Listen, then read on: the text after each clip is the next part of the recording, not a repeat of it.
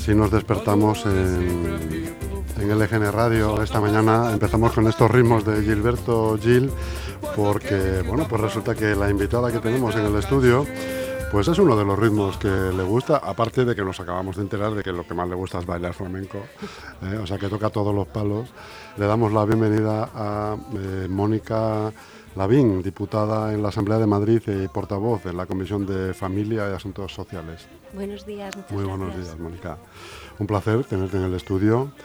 Eh, y nos gustaría que nos hablaras un poco pues de, de, mm, el, el día 16 de mayo de este año entró en vigor eh, la nueva ley de familias en la que a través de diferentes permisos retribuidos y otros derechos se busca la conciliación laboral para los trabajadores buscando un mayor equilibrio entre la vida personal y el trabajo.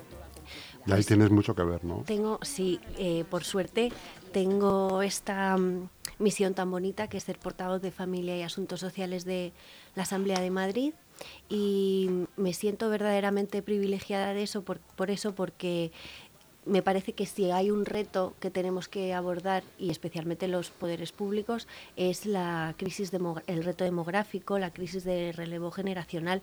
No, no nacen todos los niños que deberían y mm, es un asunto del que sin duda hay que ocuparse. Eh, la Comunidad de Madrid desde luego lo tiene claro, tiene claro eh, el reto que es importante porque no todas las administraciones públicas están centradas en eso. Y insisto en que tiene que ser una prioridad para todos los poderes públicos porque nos enfrentamos a un verdadero desafío en este sentido. Eh, entonces me siento honrada porque la Comunidad de Madrid verdaderamente sí lo tiene en cuenta y, y bueno, por eso podemos ver algunas de las medidas que ya se han anunciado y algunas que ya se han puesto en marcha. Eh, la conciliación sin duda es esencial porque a veces no, nacen niños porque no se dan las situaciones desea- deseables para que las familias que quieran puedan tener hijos. Entonces es esencial, lógicamente, em, la libertad de cada uno en, llevar su vida como, como pueda es, es esencial.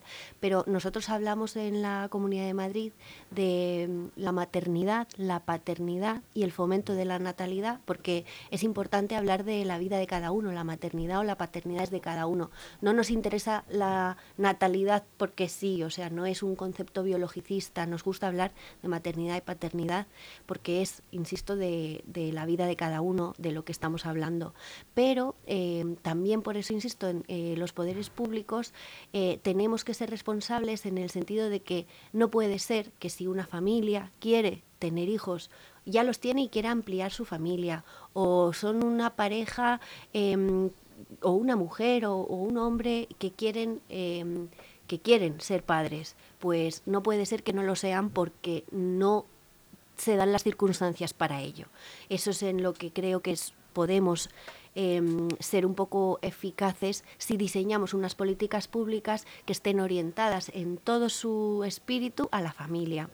Y entonces, eh, en relación a lo que me preguntabas, la conciliación es un pilar esencial, por supuesto. Y máxime cuando pues, tenemos una diversidad de familias, ¿no? Por Eh, supuesto. que, tam- que a los que les hace falta también saber qué lugar ocupan dentro de esa legislación y qué ayudas son las que pueden re- recibir, ¿no? Desde luego, eso. nosotros no, o sea, no hay una, un modelo de familia. Las familias son mm, tantas como familias hay en la Comunidad de Madrid y todas son igual de importantes. Desde luego que mm, eh, como los recursos son limitados, las estrategias políticas se diseñan teniendo en cuenta pues ciertos criterios. En este caso, la Comunidad de Madrid, si bien es cierto que, que lo que pretende es llegar a todas las familias en ayudas directas, en subvenciones, eh, se ha centrado muy especialmente en, en las familias numerosas para empezar, manteniendo su nombre, porque en el gobierno central hay una especie de, de manía por incluso por el nombre y la Comunidad de Madrid eh, mantiene el nombre, nombre de familia numerosa. numerosa. Y se han diseñado políticas públicas dirigidas a, eh, bueno, a, a, a favorecer, eh, por así decirlo, a favorecer las familias numerosas con medidas, con ayudas, por supuesto, ayudas al transporte. Diseña, bueno, eh, se va a tener en cuenta el criterio de renta familiar per cápita en lugar de familiar total para que así las ayudas que lleguen a las familias y las subvenciones a las que puedan acceder estén más ajustadas a la situación real de las familias en términos económicos. Eh, transporte, el carnet de familia numerosa se renueva ya de manera automática, no hay que hacerse ninguna gestión. Ninguna gestión, de manera automática se renueva y se conservará el título hasta que el último de los hijos cumpla 26 años. Em, entonces, por un lado, como te digo, como los recursos son limitados y hay que elegir un poco cómo, se, cómo los vamos a destinar, se ha incidido mucho en, las familias numerosas por un lado y en las familias eh, monoparentales por otro. Hay, de hecho, ha anunciado la Consejería que a partir del 1 de, enero va a entrar en vigor una medida que constaba en el programa electoral del Partido Popular, que es el contrato social que el Gobierno tiene con esta comunidad y en esta se, anunció que, se iban a dar ayudas directas por, eh, por el nacimiento de, hijos. Eh, bueno, partos, partos o adopciones múltiples se van a llegar hasta los, eh, bueno, van a ser 1.800 euros por, por niño, 3.600 en, en caso de dos, y etcétera. Y, y, bueno, acaba de anunciar la consejería que entrará en vigor a partir del 1 de enero. Y, eh, Mónica, ¿cuál sería la cuantía de estas ayudas? 1.800 euros por hijo. 1.800 eh, euros por hijo, 3.600 en el caso de dos. Si fueran tres, pues 1.800 más. No me sé la, la Pero suma. vamos, que rondan esas cantidades, ¿no? ¿Y durante cuánto tiempo? Es una ayuda directa eh, por nacimiento. Es una única ayuda directa. ¿Los requisitos que deben cumplir? Son, eh, partos múltiples o adopciones, es decir, en el momento en el que nacen dos o, más, no hay más requisitos. Enseguida entras en el programa, digamos. Enseguida entras, exacto. Hay que, no hay que presentar algún tipo de solicitud, hacer nada, no hay que hacer ningún tipo de gestión. No.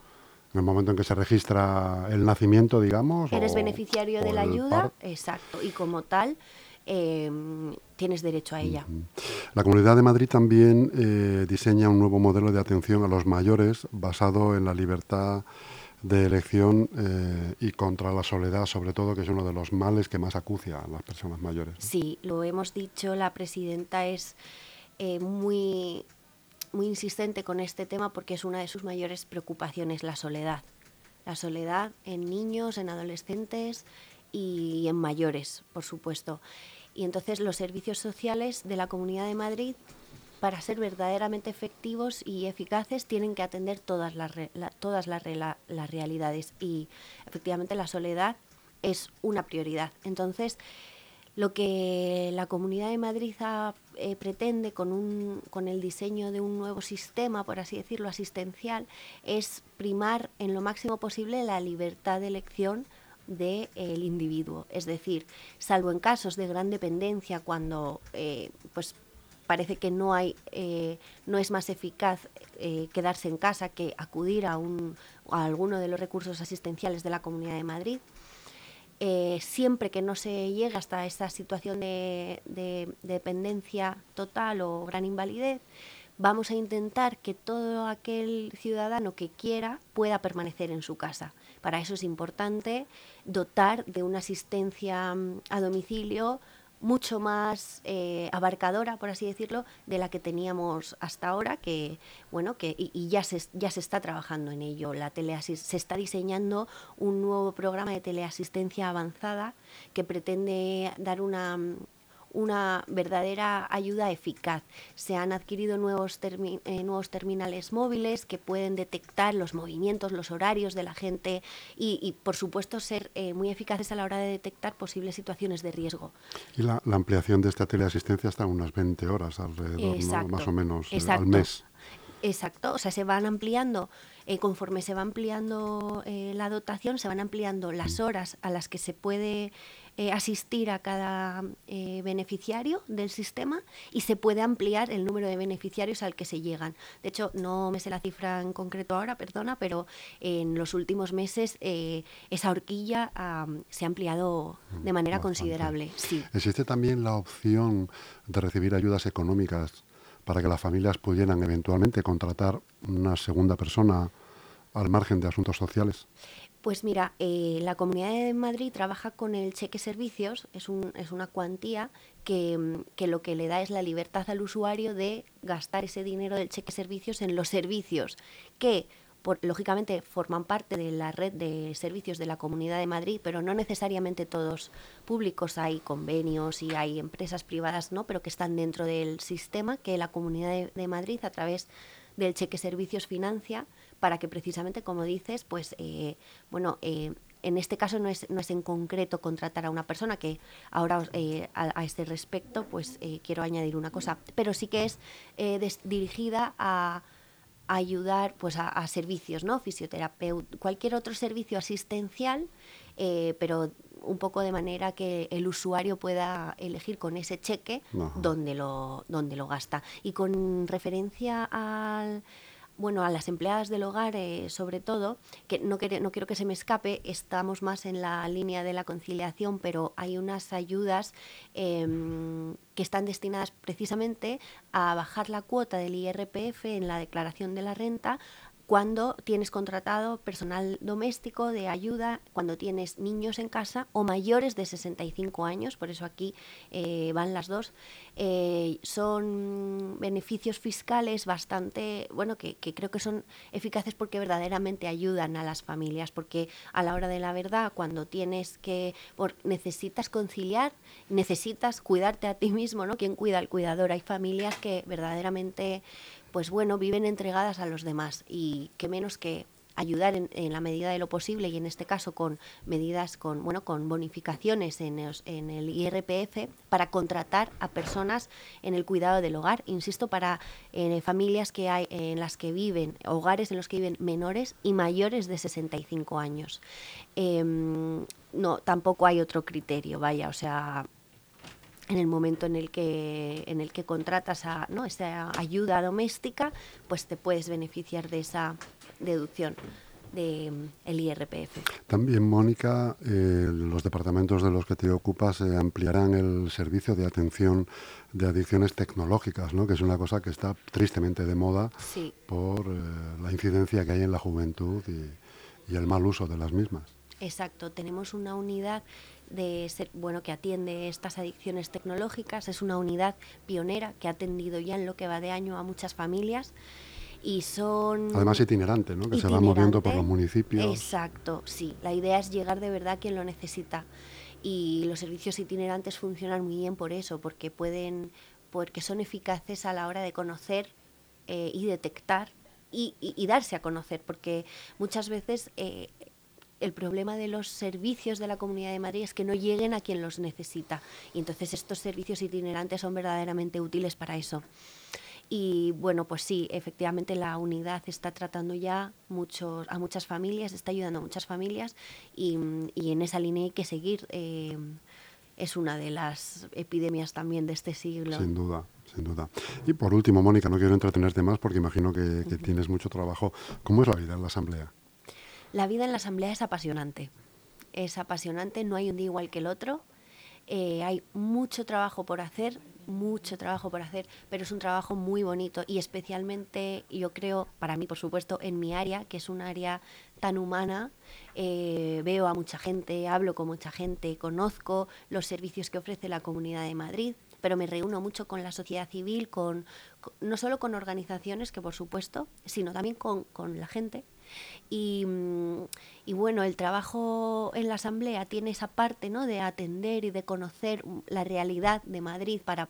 a pie de calle, ¿no? A pie de calle, exacto.